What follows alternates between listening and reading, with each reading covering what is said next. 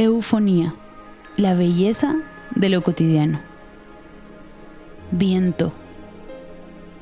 No es de subestimar, porque aún los árboles que llevan creciendo cientos de años a veces se doblegan ante su fuerza. Huracanes que provocan destrucción a donde quiera que pasan. En los desiertos puede ser tan potente que se vuelve difícil caminar. Algo que es invisible, pero que existe, ahí está. ¿Alguien podría negar al viento? Observa, pon atención y mira cómo hace a las hojas bailar. Una melodía que sin una canción se escucha al verlo pasar. Sabes que hay una pequeña brisa cuando pasa cerca y suenan campanas que cuelgan en las casas para que su rastro produzca música.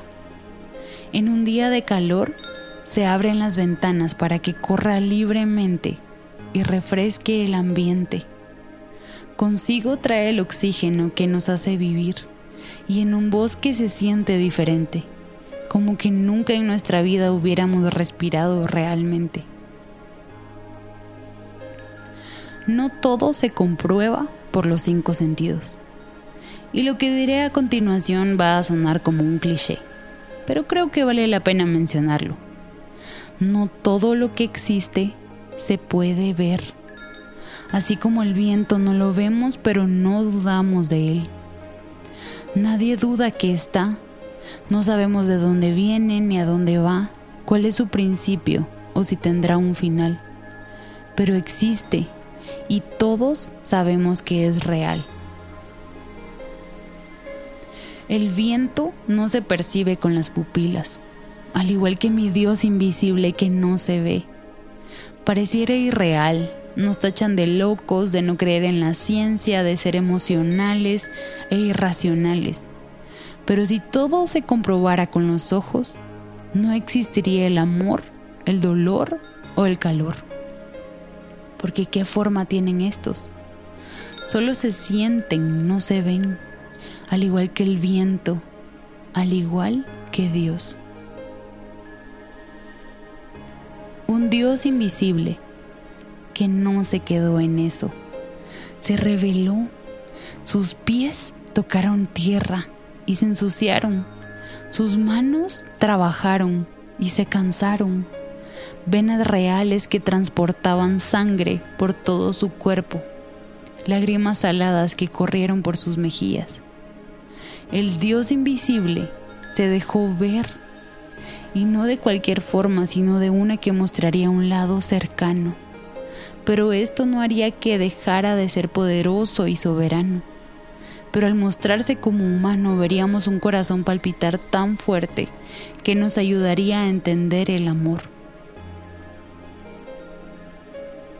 Yo no vi los ojos de mi Salvador, el color de su piel o si tenía barba o no, pero la historia relata que por muchas ciudades con un par de sandalias sus pies tocaron la tierra. Entonces ahora el viento me recuerda a Él, porque aunque no lo pueda ver, sé que permanece fiel. Aunque mi Señor hizo más que el viento, porque éste nunca se dejará ver, pero Jesús sí. Así como se dejó ver un día por cinco mil, lo hará otra vez cuando culmine su obra y nos lleve con Él. Recuerda que aunque no lo puedas ver, no se ha ido y no se irá. Nuestros ojos mienten y no ven todo lo que existe. Su pasión en la creación gritó siempre estuve.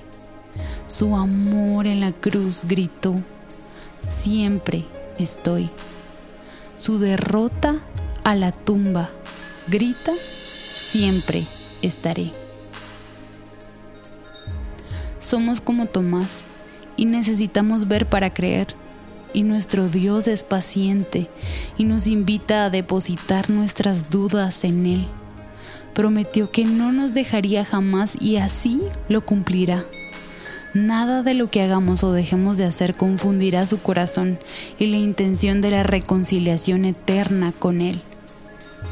Cuando sientas el viento correr por tu piel, recuerda que un día veremos a los ojos a aquel que nos invitó a pasear para siempre a su lado, siendo nuestro amigo, nuestro hermano mayor y nuestro Padre para siempre, porque el viento puede dejar de soplar pero Dios nunca nos va a abandonar.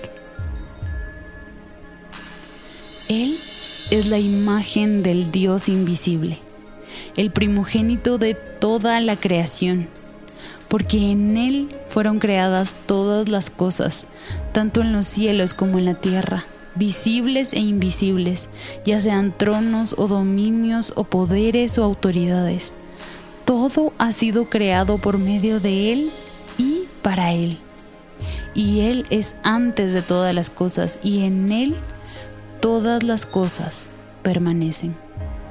Colosenses 1, 15 al 17.